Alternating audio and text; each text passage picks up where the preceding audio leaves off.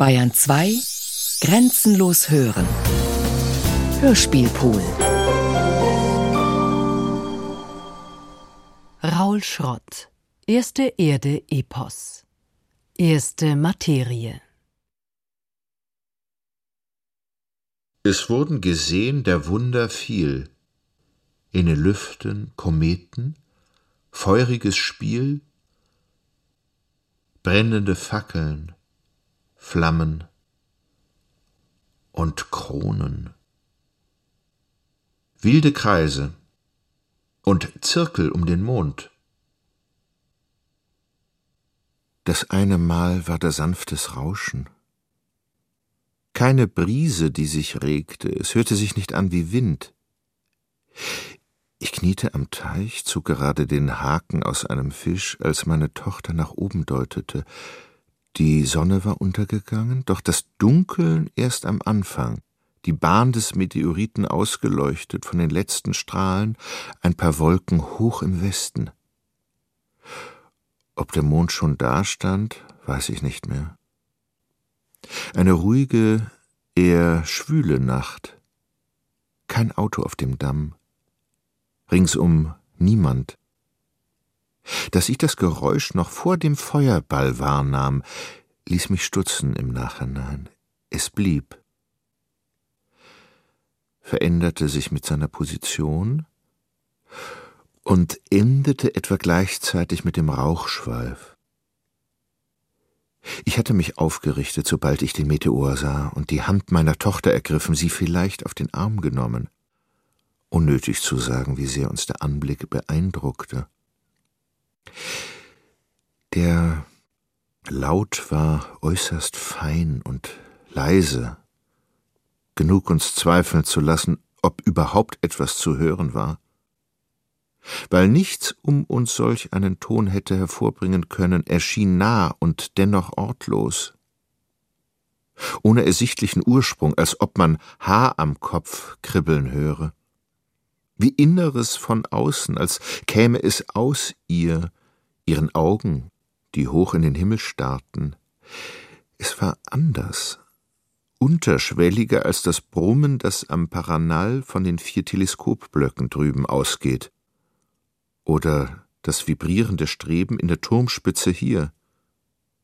Das Rauschen veränderte sich, als der Meteorit genau über uns stand, da brach es wie die Sonne nach dem Regen in einen Baum. Ein Knistern im Holz und dann ein Summen von weit her, als denke man sich den Schwarm dazu, seither habe ich es mehrere Male gehört. Immer unterschiedlich. Am Himmel Blut und Feuerschilde, Regen in Gestalt der Tiere gebildet, Stoßbruch des Himmels und der Erde, und noch seltsameres sich gebärden.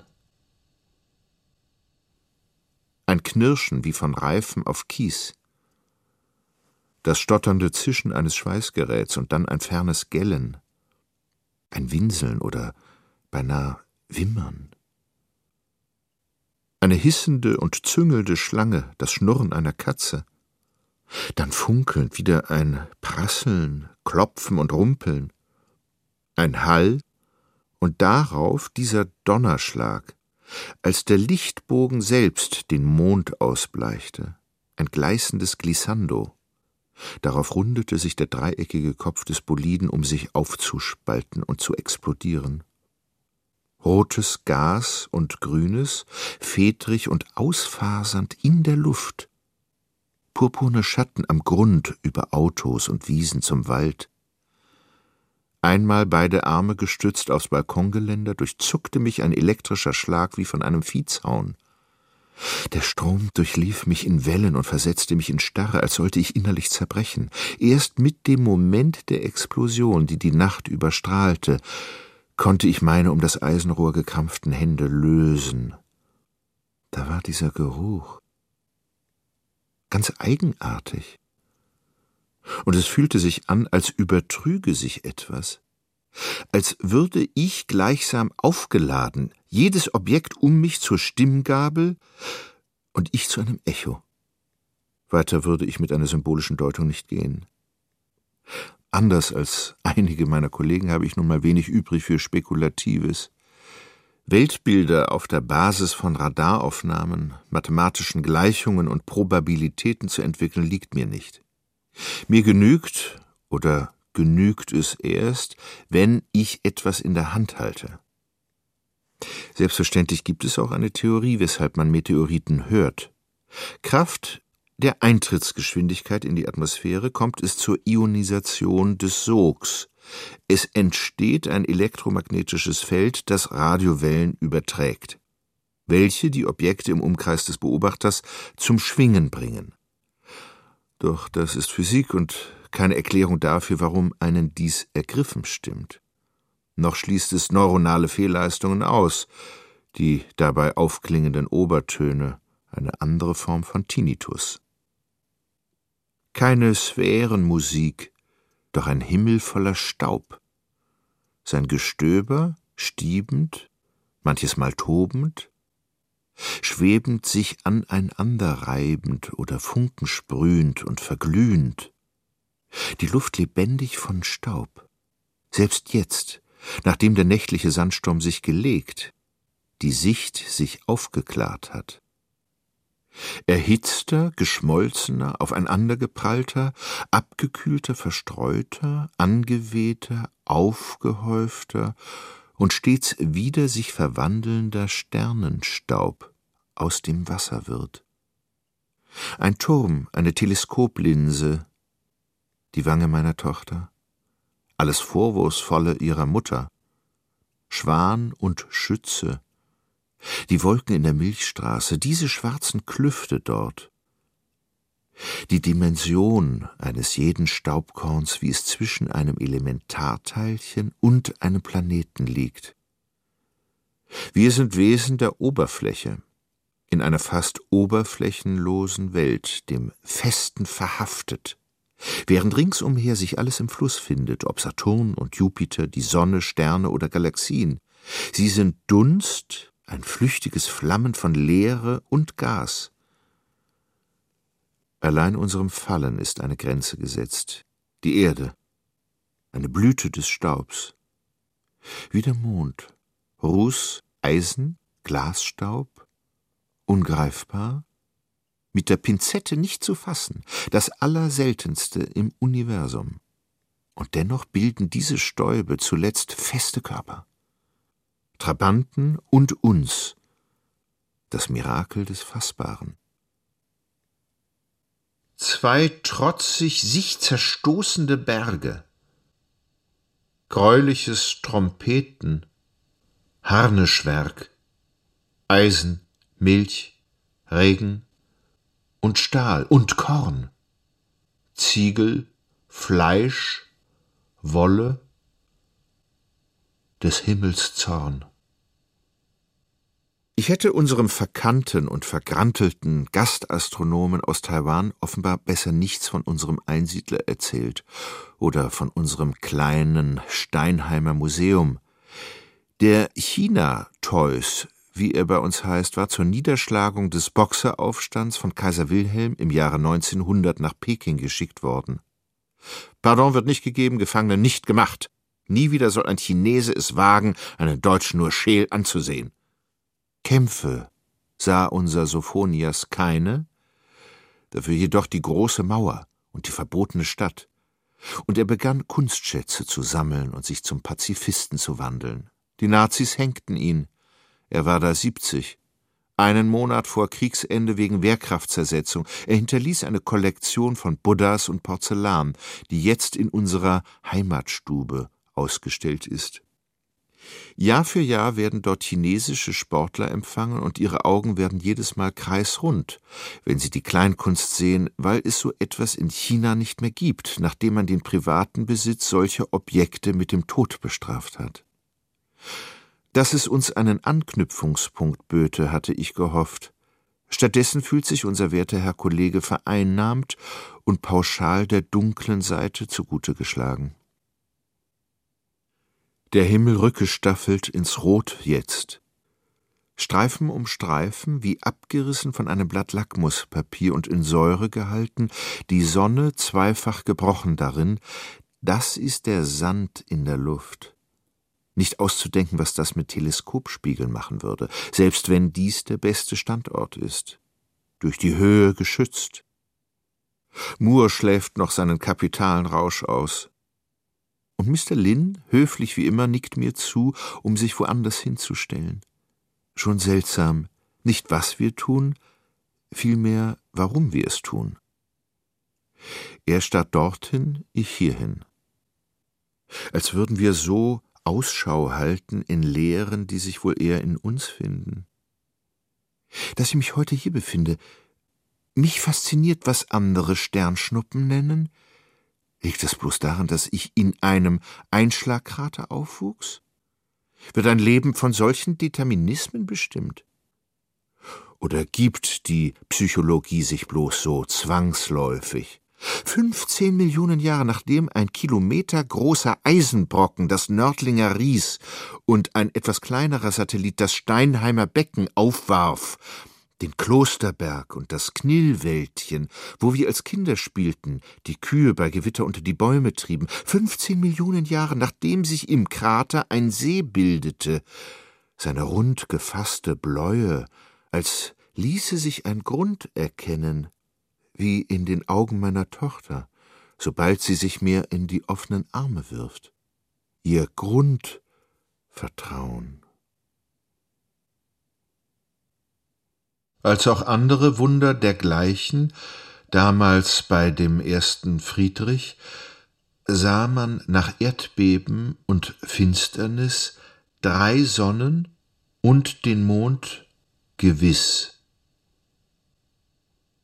Drei Monate nachdem Kolumbus seinen Fuß in eine neue Welt setzte, die Kunde dieses Schrittes aber noch nicht übers Wasser gedrungen, sah bei Ensisheim in der alten Welt ein namenlos gebliebener Junge eine schwefelgelbe Wolke, aus der an allen Seiten die Blitze schossen und darauf vor sich einen Donnerstein im Weizenacker einschlagen. Dreihundert Pfund und geformt gleich der göttlichen Dreifaltigkeit, die der Flugblätter viele aufwirbelte, um dies Prodigium zu deuten. Für Sebastian Brandt etwa, Dekan der Rechtsfakultät im nahen Basel, brachte der Meteor dem römisch-deutschen Kaiser die Aufforderung, treib um das Rad. In deinem Gefäll das Glück jetzt steht, säum nicht, komm nicht zu spät. Itzo die Ländereien der Burgunder zu erobern und unter Kaiser Friedrich dem Zweiten fiel ein Stein greulich, seine Gestalt war groß, ein Kreuz darin und andere Schriften und geheimer Sinn. Drei Wochen später stand Kaiser Max mit seinen Truppen in der Stadt, ließ sich zwei Ecken abhacken, die dritte aber in fingerdicken Ketten in die Chorempore hängen, damit der Wunderstein nicht davonflöge, und bewies sich siegreichst gegen die Franzosen. Und als hernach nicht nur auf dem Wunderstein, sondern auf der Haut von Männern und Frauen im Reich Kreuzmale zu bluten begannen, sah Maximilian dies als Wink Gottes, Itzo gegen die Mahometaner ins Feld zu ziehen. Für Dürer aber, der ihn in Basel aufglühen sah und in Kupfer stach, war ein Aerolit wohl das einzige, was eine im Sinnen erstarrte Welt durchschlagen konnte, eine Illumination kurz vor dem Untergang. In der Zeit des dritten Friedrich, geboren Herr von Österreich, fiel herunter in sein eigen Land der Stein, der hier liegt, an der Wand. Warum solche Brocken für Zeichen halten? Aus einem Unverständnis über ihren Ursprung? Bloß weil man sich nicht vorstellen kann, dass unserem Blick verborgen der Himmel voller Trümmer unvollendeter oder zerschlagener Welten steckt? Weshalb man das Geheimnisvollste, das man auszudenken sich vermag, in diese bröckelnden Firmamente samt allen gefürchteten Höllenpfuhlen projiziert? Doch wie seltsam, dass man ihnen bereits damals Bedeutsamkeiten zuwies, die sich nun als berechtigt erweisen, indem man sie sowohl zu Samen und Sporen wie zu Zerstörern allen Lebens erhebt. Ist es dadurch zu begründen, dass wir auf ewig in denselben Erklärungsmustern befangen bleiben? Dem zu entgehen, wollte ich unbedingt einen Meteor in Händen halten, als wäre alles, was man packt, greift und fasst oder auch nur berührt, damit schon dem selbstbezogenen Kreiseln allen Denkens entzogen. Als man zählte 1400 Jahr, am St. Florenzentag es war, 90 und zwei um Mittag, geschah ein grausam Donnerschlag. Drei Zentner schwer fiel dieser Stein da in das Feld vor Ensisheim. Drei Ecken hatte er, verschwärzet gar, wie Erz geformt und erdenfarben. Von Steinheim nach Ensisheim sind es etwas mehr als drei Stunden.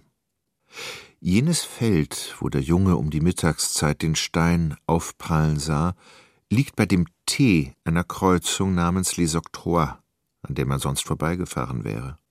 Das Land ringsum völlig flach, die Vogesen kaum im Relief. Der Blick zur Stadt verstellt durch ein paar Pappeln. Anstatt mir den Sirenenklang auszumalen, mit dem dieser Festkörper den Himmel herabgeholt hatte, und die Angstlust des Kindes dabei, sah ich einen Mann im Wind sich vornüberbeugen und sich trocken erbrechen, Hemdzipfel hervorlugend unter seinem schwarzen Anzug und wieder in sein Auto steigen. Das Monument für den Meteoriten steht hier, nur weil Platz war. Keiner kennt mehr die Einschlagsstelle. Gesehen hat man auch in der Luft Schlimmes. Er fiel in eine Erdkluft und kleine Stücke kamen hier und her. Sie zerfuhren weit. Man sah es gar an Donau, Neckar, Ahr, Ill und Rhein. Schweiz, Uri hörten den Klopf. Und der Inn. Houston, Chihuahua. Im Flug über rostbraun vertrocknete Flussläufe mit dem Lineal gezogene Teerstraßen und eine unsichtbare Grenze, wegen der man uns Fingerabdrücke und Fotos abgenommen hatte. Neben mir ein Mexikaner, den ich von der letzten Maschine wiedererkannte. Habitus eines Patriarchen, bis auf diesen Schelenblick, der mir ein Liebesbündnis mit der Schönstatter Jungfrau aufdrängte. Mein Reisegepäck nicht mitgekommen, landete ich so, am Tag darauf bei einem Herrenausstatter mit Hemden aus gestreiftem Blasenkrepp und vertrieb mir die Zeit mit der Suche nach einem Zeitungsarchiv und Wertkarten fürs Handy. Die Nachricht würde gelöscht werden, aber ich erzählte meiner Tochter dennoch von dem bunten Rummel. Im Plattenbau neben dem Kanal, wo die Bücherei untergebracht war, in einer Art Asservatenkammer schleppte eine grauhaarige Matrone mit dem unverbindlichen Lächeln einer Nonne den dicken Folianten mit den Nummern vom Februar 1969 heran. Unter Montag, dem 10., wurde neben Warnungen vor anarchistischen Studentenprotesten und Lobeshymnen über den Marsch der Loyalität der Parteijugend verzeichnet, dass Los comunistas restringen el libre acceso a Berlin la nueva estrategia del Vietcong. Altacomsat se usará para fines belizos. Dazwischen das Kinoprogramm Cámara de Horror, Pum Pum estas muertos. Werbung für Schuheinlagen, Wasserleitungen aus Plastik sowie den gigantischen Einschlag eines Möbelhauses. Ich kann durchaus verstehen, dass inmitten solch farbiger Splitter, die sich in jedwedem Jahrhundert ähnlich konfigurieren, die Bahn eines Meteoriten sich als die Achse eines Kaleidoskops ausnimmt und sein Erscheinen den einzelnen Artikeln, welche irgendein Engel in der Kladde der Zeit veröffentlicht, einen Zusammenhang verleiht. Folglich war in den hellgrün unterlegten Berichten des El Heraldo über den Aeroliten, der samstags ein Uhr früh über dem Pueblito d'Allende niederging, zu lesen, dass man ihn für eine Ankündigung des nahenden Weltendes hielt, die Geißel für zu freizügige Sitten oder den Protest interplanetarischer Völker gegen das Eindringen unserer Satelliten ins Weltall und die bevorstehende Mondlandung. Auf der Fahrt nach Allende war der Himmel hoch wie hier, das Licht über die Wüsten hinweg blau und unermesslich. Eine Zone der Stille und darin das starre Schweigen, mit dem die Mutter meines Kindes jeden Telefonkontakt zu ihm unterband. Ich vermisste es so sehr. Seinen Geruch, seine Stimme, seine Arme um mich dass die Suche nach einem Meteoriten mir gleichsam zum Ersatz geriet, unruhig, bis auf den Spätnachmittag beim Gang durch die benachbarte Stadt, wo mich eine unerwartete Gelassenheit überkam. Und es war nicht der Sandstein der Kirche in der weichen Sonne, dass die Palmen sich leise fächerten, oder der wie zur Hinrichtung niederkniende Hidalgo, sondern dass alles so weit weg war und mir dadurch gleich nahe. Am nächsten Morgen ging ich durch das Dörfchen.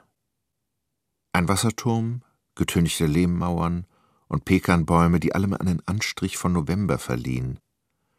Um den Platz ein Pavillon aus Gusseisen, die Siete Leguas Bar und ein Laden. La Morenita Dulces e Refresos. Ich ging Kekse kaufen. Maria, wie sie eigentlich hieß, kam gerne auf die Nacht zu sprechen. Der Gastank, dachten wir, wäre explodiert. Ein ohrenbetäubender Knall, die Fenster vibrierten, außen taghell, und der Himmel stand blau in Flammen, als führe ein Heiliger herab. Im Pyjama rannten wir zur Kirche. Ich war keine zehn. Schulfrei hatten wir danach, um den Gringos aus USA beim Suchen zu helfen, sagt sie und kramt in ihrem Kaffeehafen nach einem Stück Meteorit. Sie nimmt mich beiseite, hält mir ein abgegriffenes Bröckchen hin und flüstert Dies ist das erste Zeichen.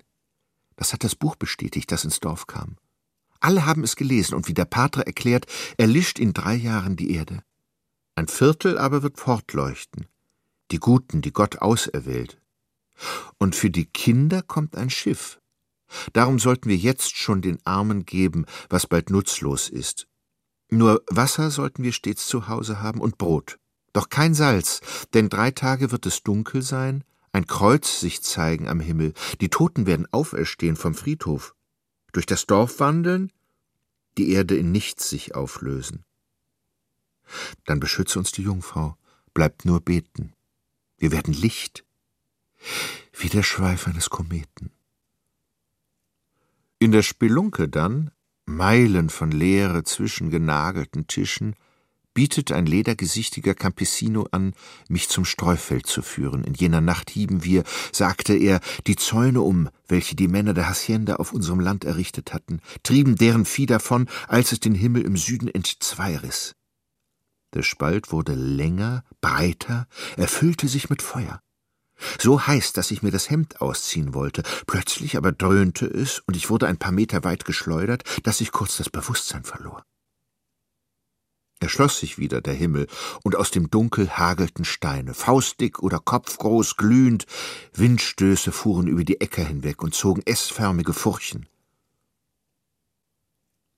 Er zuckt mit der Schulter, sieht mich ausdruckslos an und dreht sich um.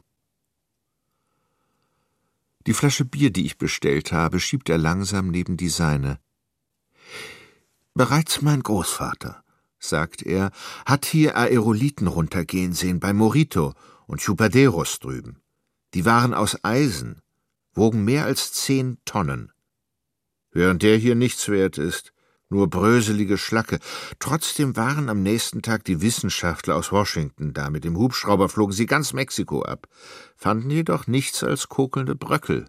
Gibt einem zu denken, oder? Ich schaute ratlos. Die wollten uns wirklich weismachen, dass das winzige Planeten wären. Aber ich sage dir, da ist etwas, das uns narrt. Wenn schon der Himmel zerbricht, wie sollte uns dann wohl die Erde tragen? Das hier ist alles nur Leinwand. Ein Lichtspiel. Und manches Mal fängt ein Saal Feuer. Aus dem Dorf führte jeder Weg ins Unterholz zerschlagene Flaschen, ein paar Schuhe, Plastikmüll. Wurzelnd darin die Meskitesträucher, schwarz und hart mit fingerlangen Dornen. Ich versuchte die Nacht mir vorzustellen. den Meteoriten von Süd-Südwest und wie er brannte hinter dem Kamm da über Paral. Einer falschen Dämmerung gleich ein ultramariner Streifen eingleißend in Weißes.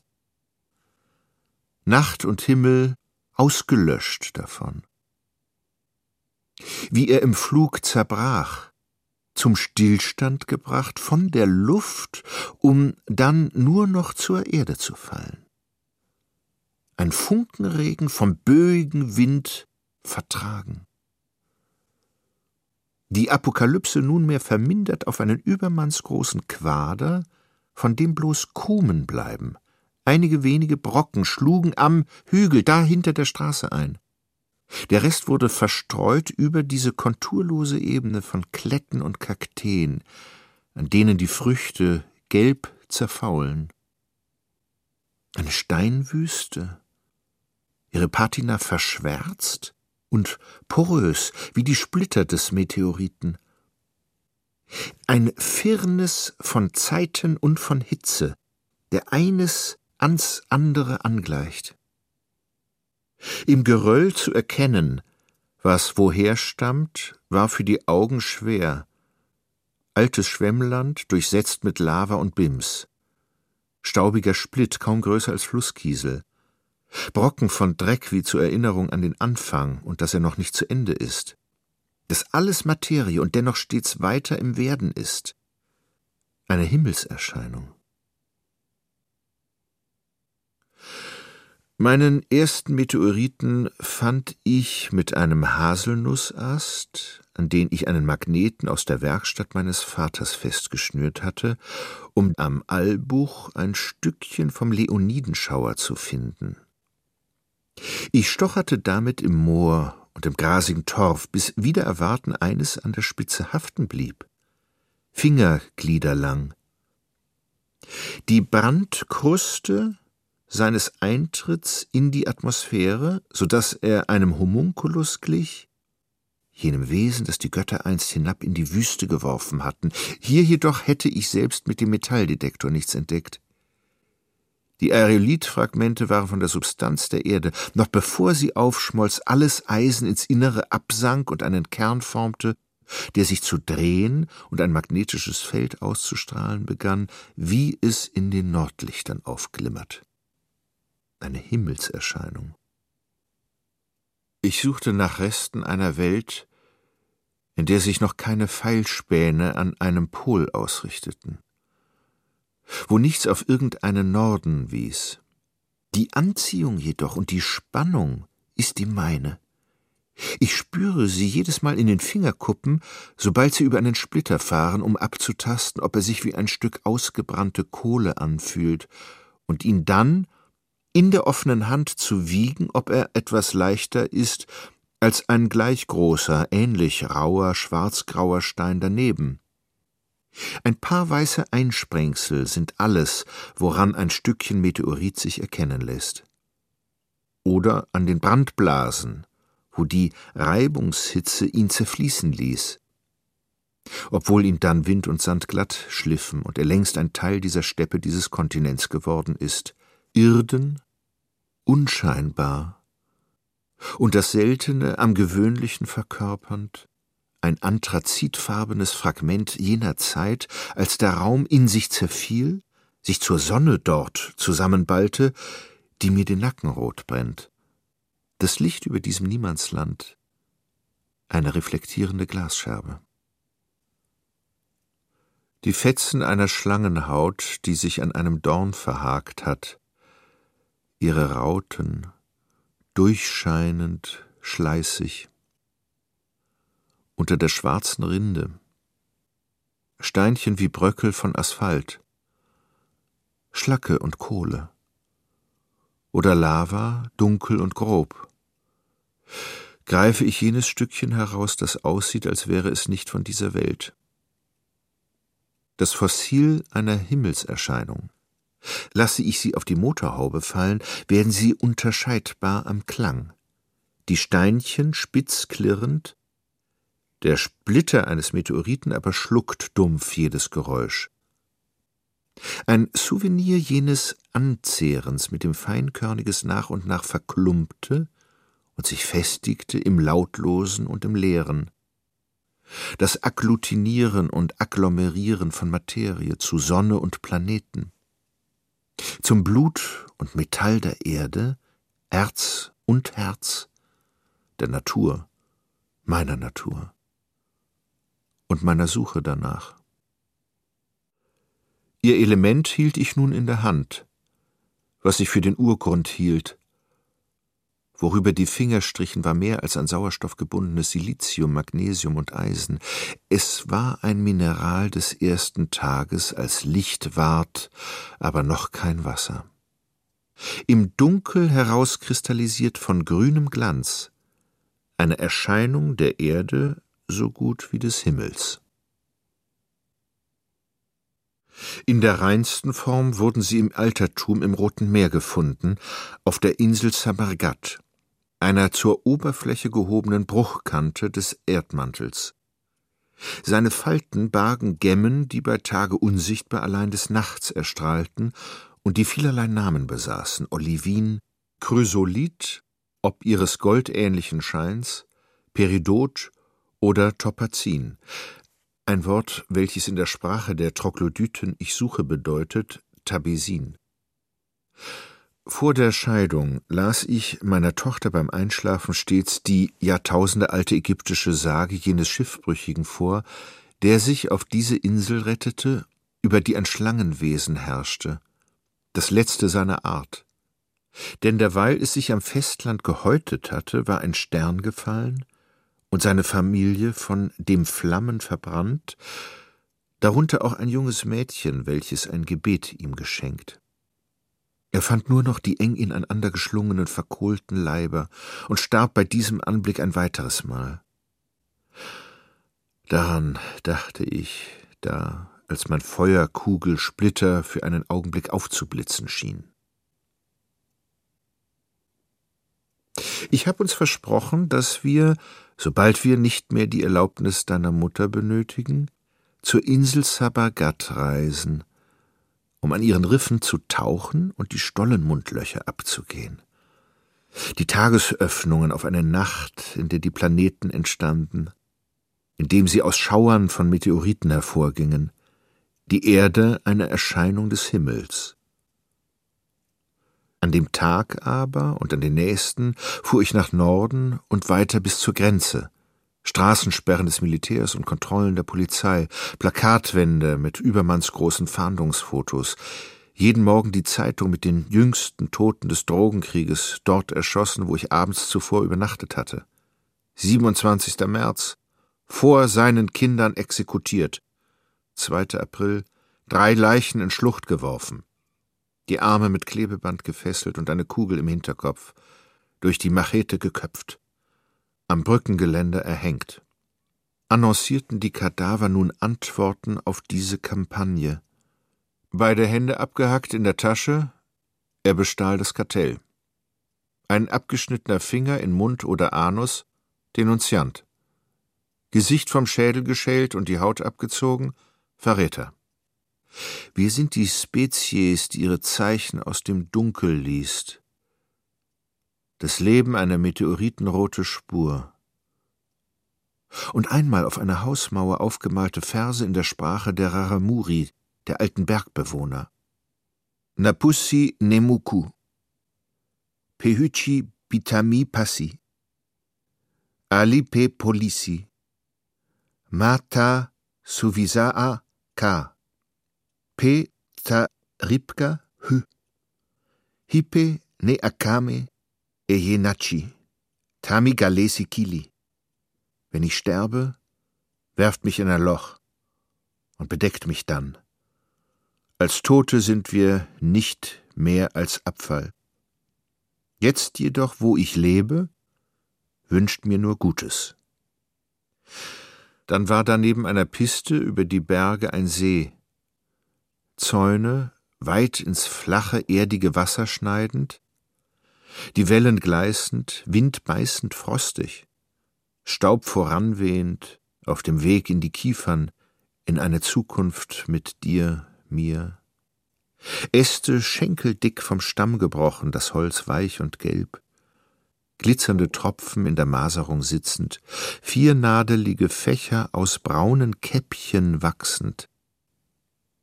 Die Borken rot, alles in dieser Lichtung aufleuchtend, ohne dass ich hätte sagen können, welchem ich warum eine Bedeutung zumaß.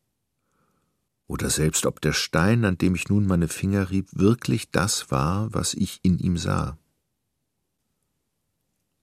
Ein isländischer Vulkan ausgebrochen, Flugverbote ausgesprochen, saß ich, statt nach Hause zurückzukehren, fünf Tage fest in Houston und wäre lieber irgendwo, egal wo, gestrandet, als in diesen Motels, Malls und Diners einer epidemischen Gegenwart, die alles infiziert mit ihrem Niesbrauch, ihren Gebrauchswerten.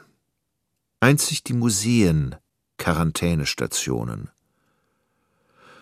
Also richtete ich mich in der Naturkunde ein, mit ihren Dioramen von der Evolution des Lebens, die jemand eben mit uns aber schuf Gott übersprayt hatte, um abgeführt zu werden, und begann am Ende dieses Tages auch den Shop noch zu studieren, als ich in der Auslage mit dem Schmuck ganz hinten für 200 Dollar ein Exemplar des Allende-Meteoriten entdeckte, eine Scheibe poliert Handteller groß, nur die rauen Kanten seine Herkunft noch verratend, doch entgegen dem glatten und geraden wurde der Verkaufsartikel mir auf seinem kurzen, durchsichtigen Plastikständer zur Epiphanie, ein Konglomerat des Anfangs und im Querschnitt der Erde gleich.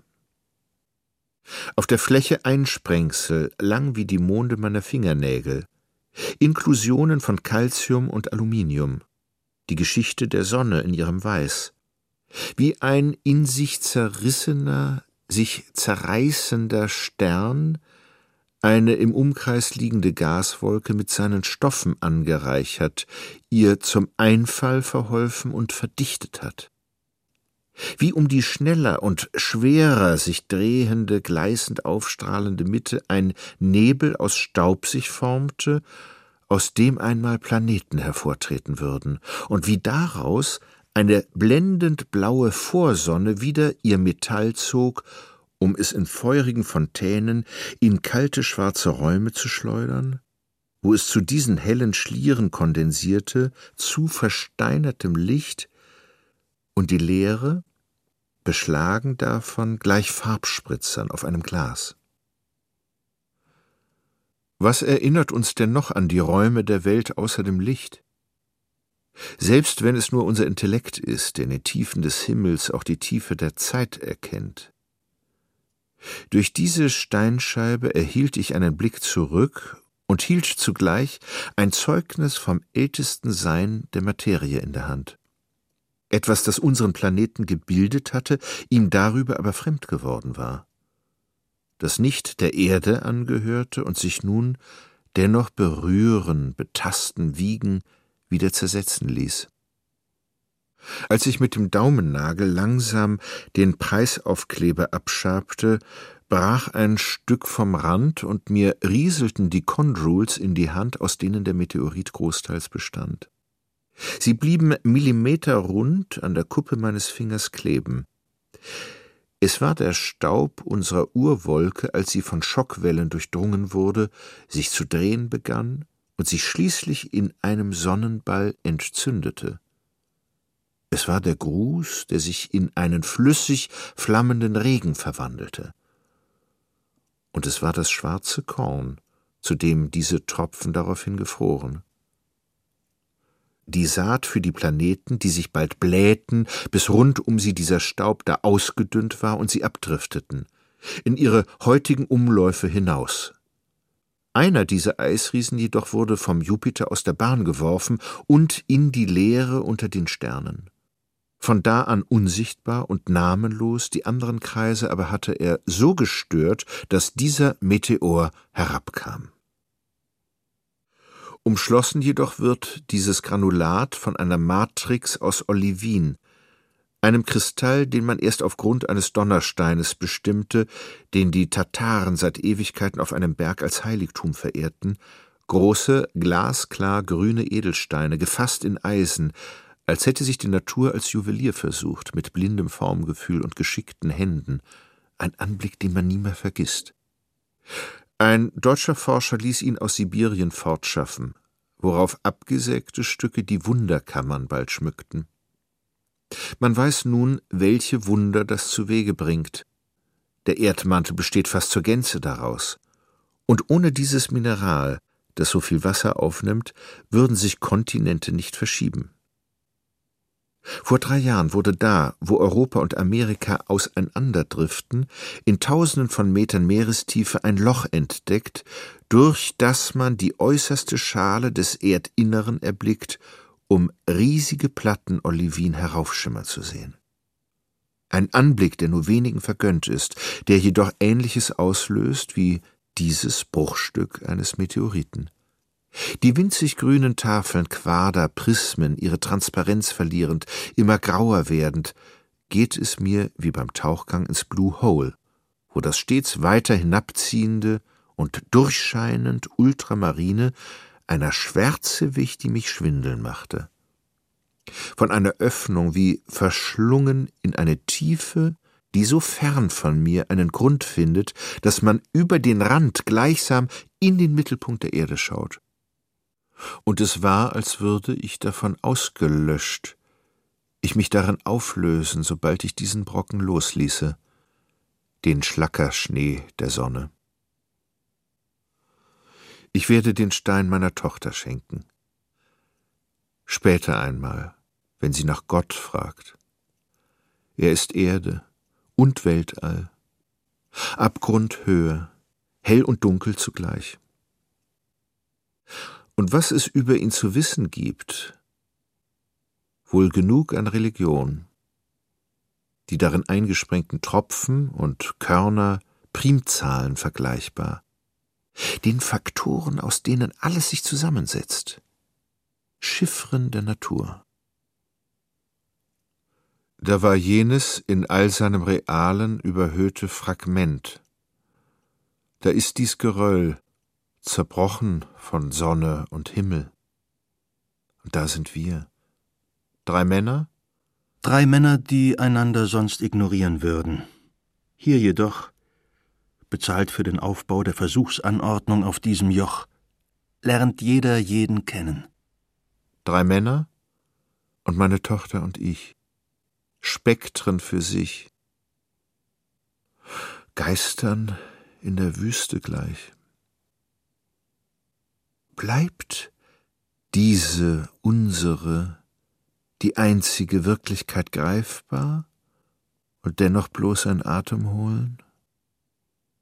Wer die Stille mit Witzeln überbrückt, ein Besserwisser ist oder heimlich die letzte Orange verdrückt, bis wir, als bräche die Einöde in uns einen letzten Widerstand, schließlich zwanghaft zu beichten beginnen obwohl niemand wirklich etwas preisgibt. Wir rufen einander zu, Stimmen verhallend im Leeren. Die Steine so rot hier, diesen da, ja, bringe ich ebenfalls meiner Tochter mit, als das Gegenstück. Die Welt begann ohne Mensch und sie wird ohne ihn auch enden. Lieber ergehen wir uns in Monologen, als dass wir miteinander reden würden, und es scheint verlogen, einander beim Vornamen zu nennen, ohne zu wissen, wer wir sind, so zu tun, als wären wir mehr als eine bloße Zweckgemeinschaft. Doch die erste Abwehr überwunden und Launen gegenüber blind, verschweißt uns trotzdem etwas zu einer Art von Kameradschaft. Eine Art Kameradschaft. So als bräche in uns ein Widerstand. Eine Quäker nachzutanzen, so wie eben zum Radio, wird zum Ventil. Vogeltritt und Kniefall, Lachen.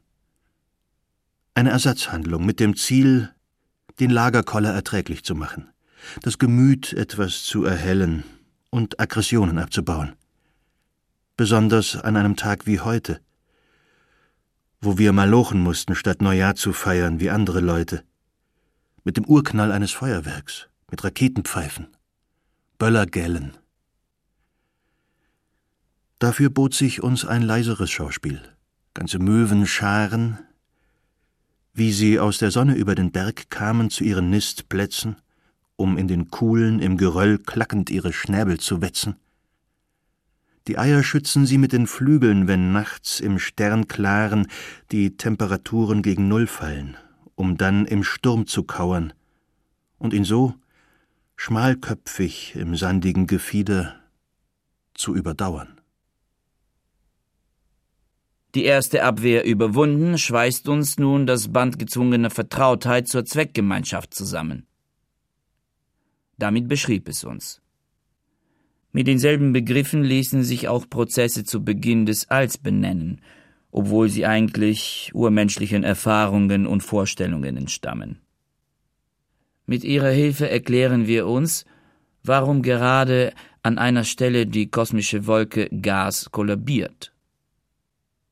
Sie sinkt zur Schwelle des Nullpunkts, wo die Schwerkraft erzwingt, dass die Atomkerne den Reflex wechselseitiger Abstoßung für einmal überwinden, miteinander verschmelzen und sich in neuen Elementen binden, um Licht abzugeben, glast aus den heißen Brütern der Sterne.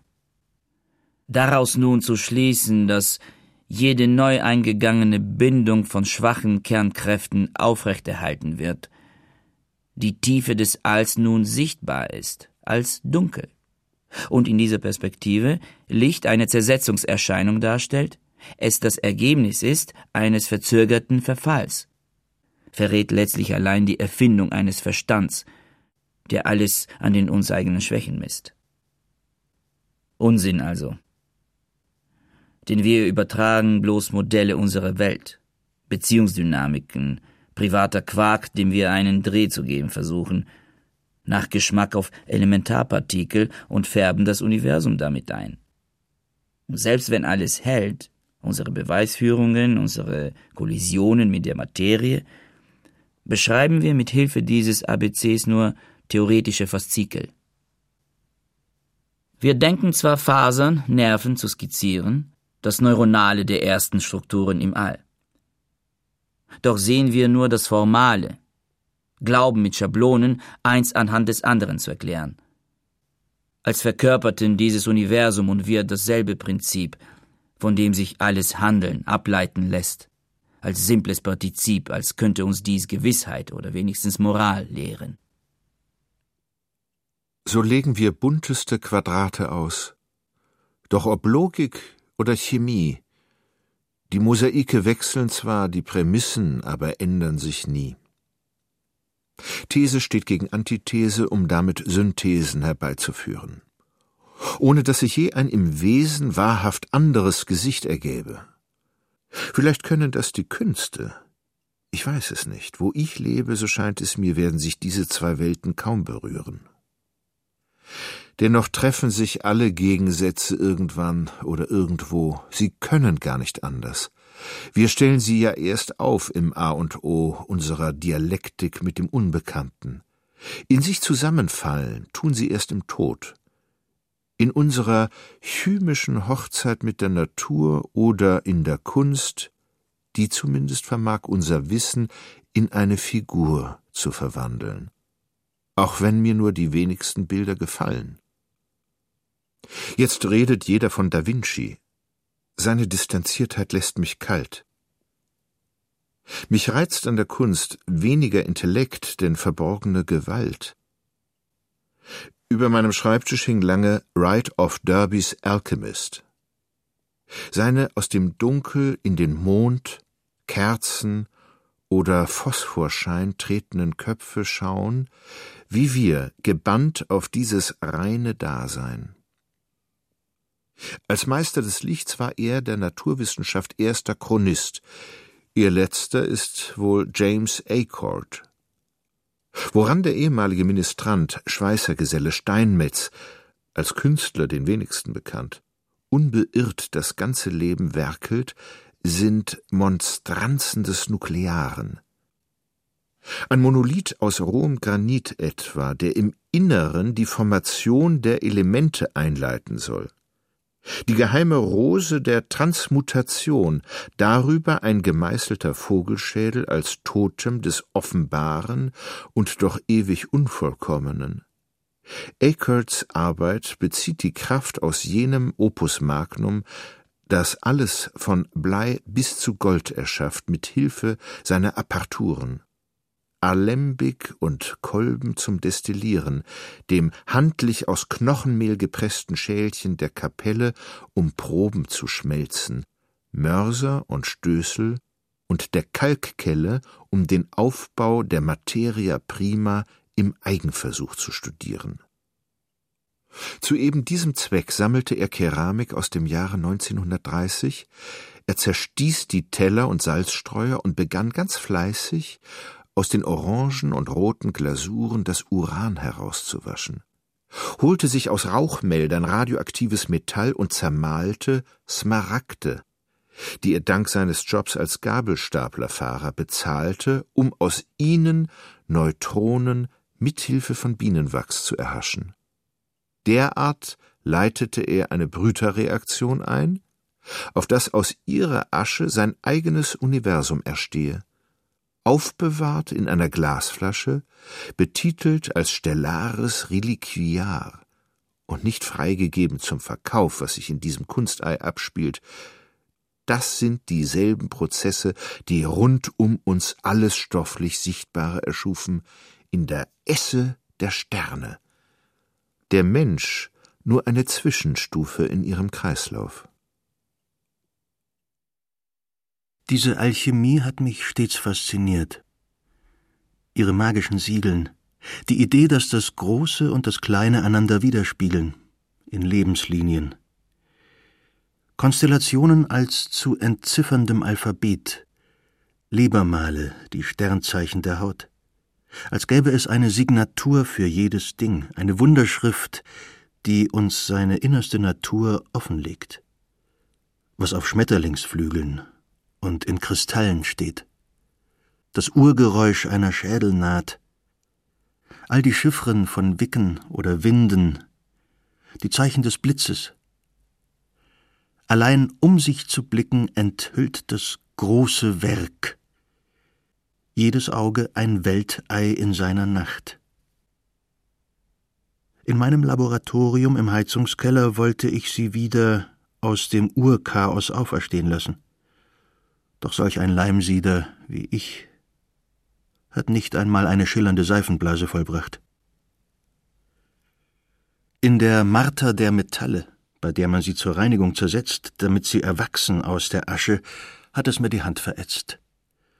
Statt aus der Finsternis die Stufenleiter hinauf ins Licht zu treten, füllte sich der Raum mit Rauch, und dann beim Luftabpumpen lag anstelle des Lapis Philosophorum ein schlackiger Klumpen auf meiner Werkbank, um den giftig grüne Schwaden wehten.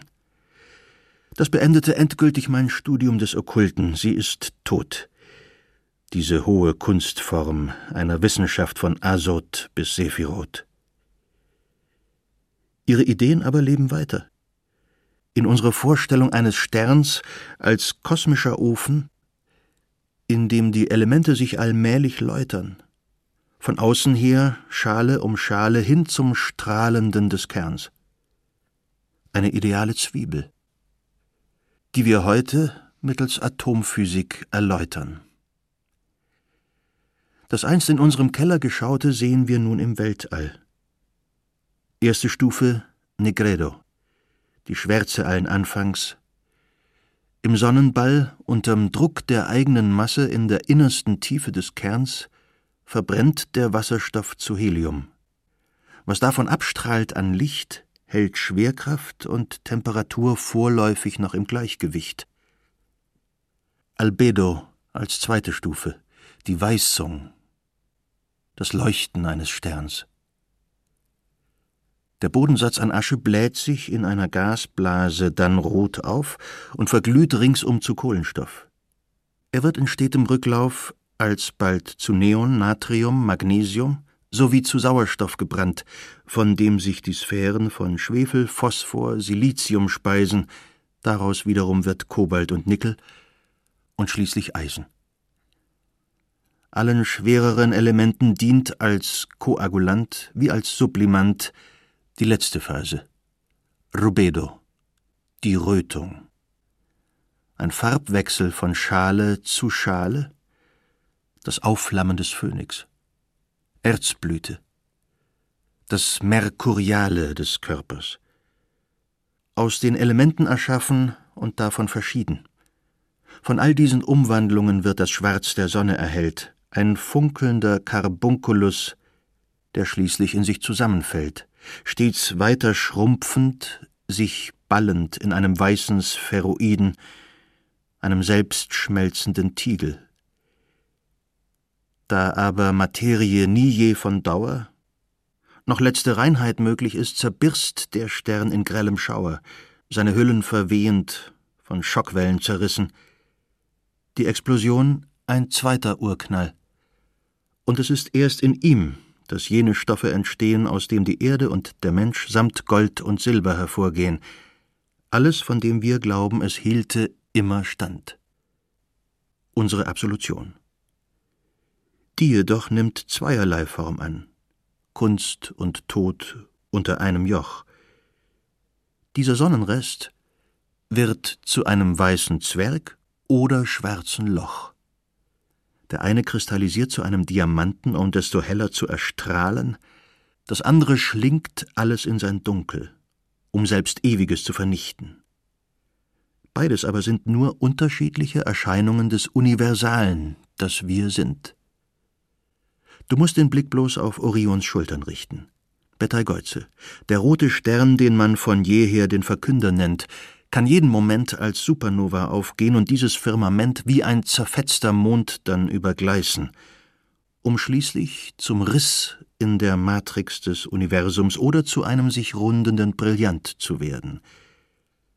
Alle Asche unsagbar schwer in seinem Licht entbrannt, denn es ist alles Zustand und Erscheinung. Funkeln oder Finsternis. Einmal jedoch sah ich es als Aura im Kolben bei einem Experiment. Es kam mir derart irreal vor und gleichzeitig doch so vehement, so alles in sich aufhebend. Denn was sich da auf meiner Werkbank plötzlich zeigte, war Licht, gleich Honig, wobei nach der Detonation Erdbienen durch die Luke zu schwärmen schienen ihr Kammerton silbrig und golden im Freien sich zerstreuend. Der Himmel blank. Eine Genesis aus der Retorte und jeder Stern ein Stein der Weisen, durch den Materie erschaffen wird, samt Erden, die ihn umkreisen.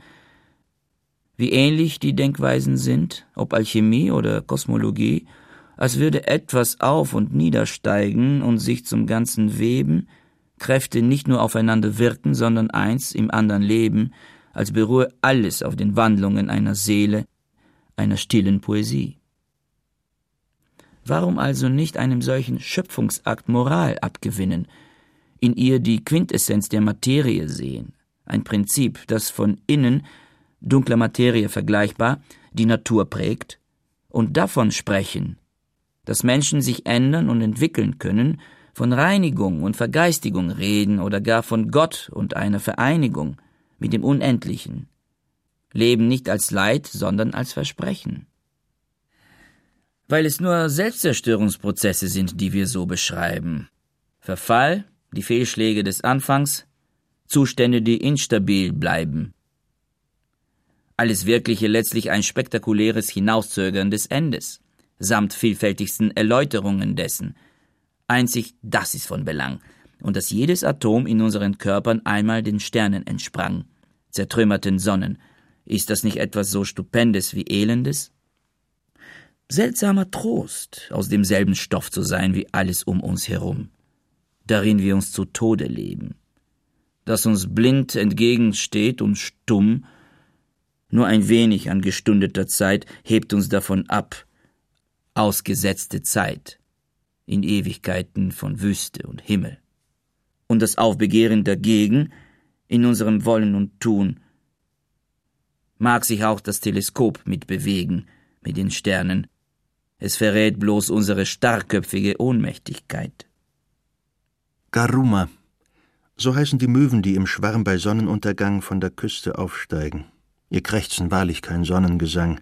Schrauben sie sich in immer größer werdenden Kreisen in die Luft, um ihre Eier hinter der Bergkette hier in diesem Hochland abzulegen. Tags brütet die Sonne sie aus, kieseln gleich in einer versandeten Kluft, nachts jedoch die Möwen. Verstummt im Wind und ohne sich zu regen. Kreisläufe selbst bei Sturm, unserer linkischen Quaker in einem ähnlich. Alles will weiterleben, in etwas anderem. Was von der Sonne bleibt, an hoher Nacht, zwei Hände voller Staub, ist, was einen umtreibt. Es drückt sich aus im Wunsch nach einem Kind, heillos, sehnlich. Gegen die Sonne gehalten sieht man im Dotter ein rötliches Pulsieren, eine gesprenkelte Schale in den Felsplatten, innen dies Irrlichterlieren. Das Weltei die Initiale des Universums und unser ewiges Schwanken. Wie unendlich weit sind wir davon entfernt, Extremes zu verstehen. Um allein das Nichts, das uns dereinst verschlingen wird, zu sehen, diese immense dunkle Bühne, auf der man zwar eine Beleuchtung, doch keine Akteure erkennt, eine über uns erhabene Aufführung in der nur wir, die Zuschauer, zu geschehen scheinen. Sich davon trotz allem nicht abzuwenden, stellt jenen Akt des Glaubens dar, der dem Leben ansteht, als das Bekenntnis zu einem Paradoxon. Da der Kosmos ein Kreis, dessen Mitte überall und dessen Umfang nirgends ist, und dieser Planet bloß ein Lichtpunkt, welcher Rang sollte dann wohl unseren Angelegenheiten zugemessen werden? Wozu Gott anrufen oder sein Los verfluchen mit leeren Gebärden? Größe liegt darin, sich mit seiner Bedeutungslosigkeit abzufinden und aller Stolz im sich behaupten. Es bleibt eine Frage der Skala. Das heißt nicht, dass wir im endlos Ewigen völlig verschwinden. Das Unüberblickbare ist absehbar. Sonst würde der Nachthimmel heller erstrahlen als ein Opernlüster. Denn auch dies Gewimmel von Gestirnen ist nicht unzählbar. Sonnen brennen aus. Die Zeit des Universums ist abgemessen. Und das Licht reicht nur so weit wie der Raum und büßt an Leuchtkraft ein. Nicht am Unendlichen scheitern wir, sondern immer wieder an der menschlichen Natur. Aus ewigem Erschaffen gehen wir zugrunde doch am Endlichen. Bin gelandet in Santiago, warte auf den Weiterflug.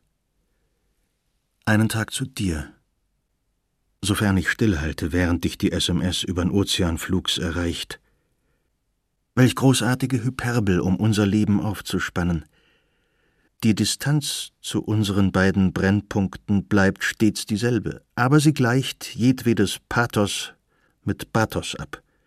Der unfreiwilligen Komik, dass wir uns in einer von Hunderten von Galaxien im Sternbild Virgo befinden, genauer gesagt im Orionarm der sogenannten lokalen Gruppe Alhier, und das noch am Rand der Milchstraße?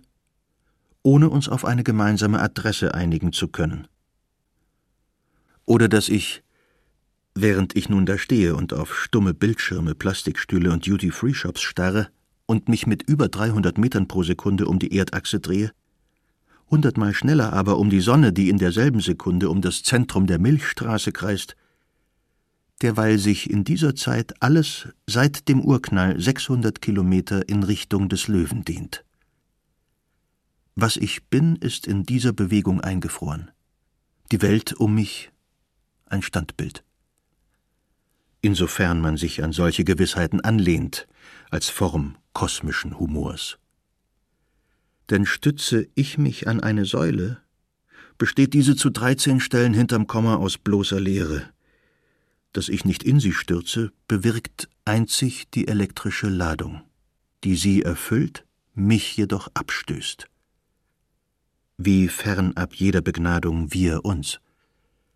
Halten wir auf Abstand, rücken Sehnsucht und Spannung uns alles hart vor Augen.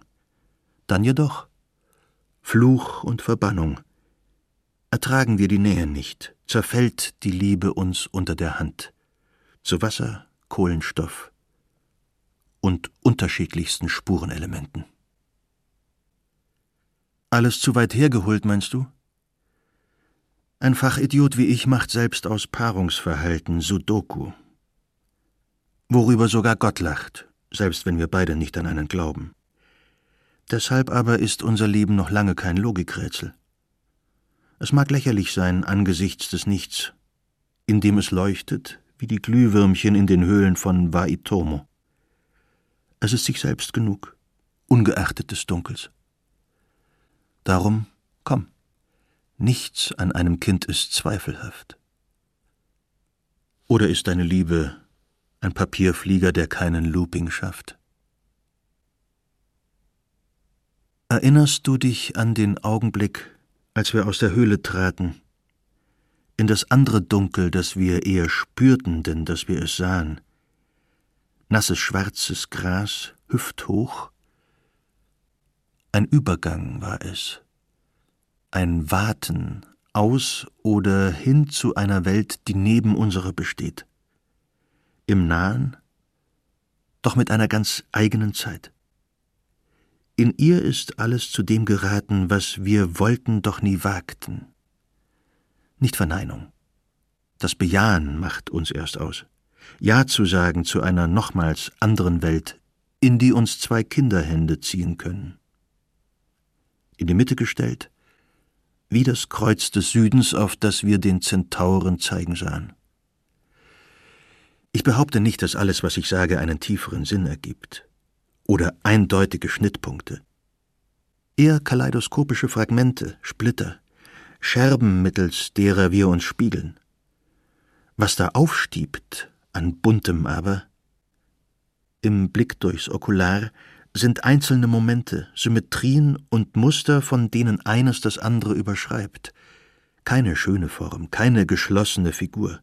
Das sind nur Figmente.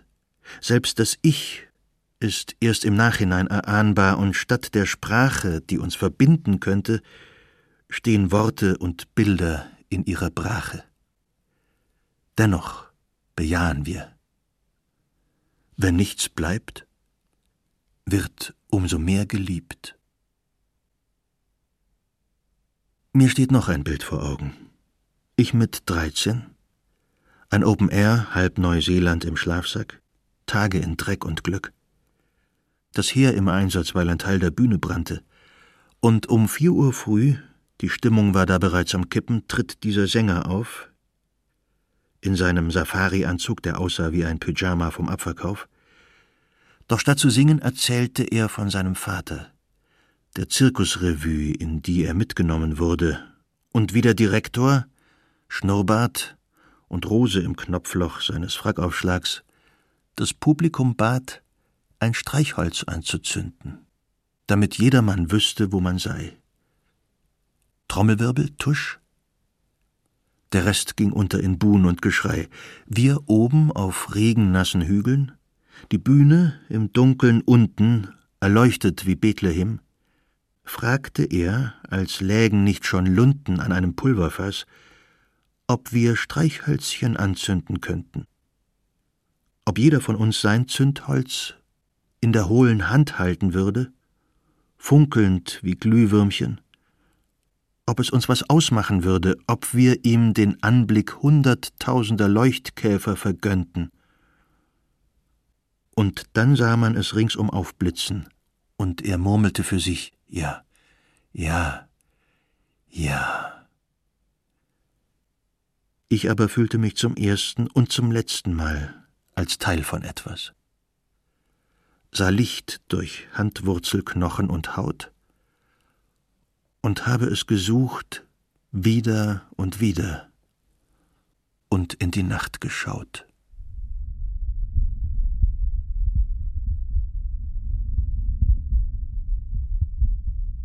Raul Schrott Erste Erde Epos Erste Materie Mit Samuel Finzi, Axel Milberg und Ulrich Nöthen Ton und Technik Josuel Tegarten, Susanne Herzig. Regieassistenz Stefanie Ramp. Regie Michael Farin. Produktion Bayerischer Rundfunk 2013 Redaktion Herbert Kapfer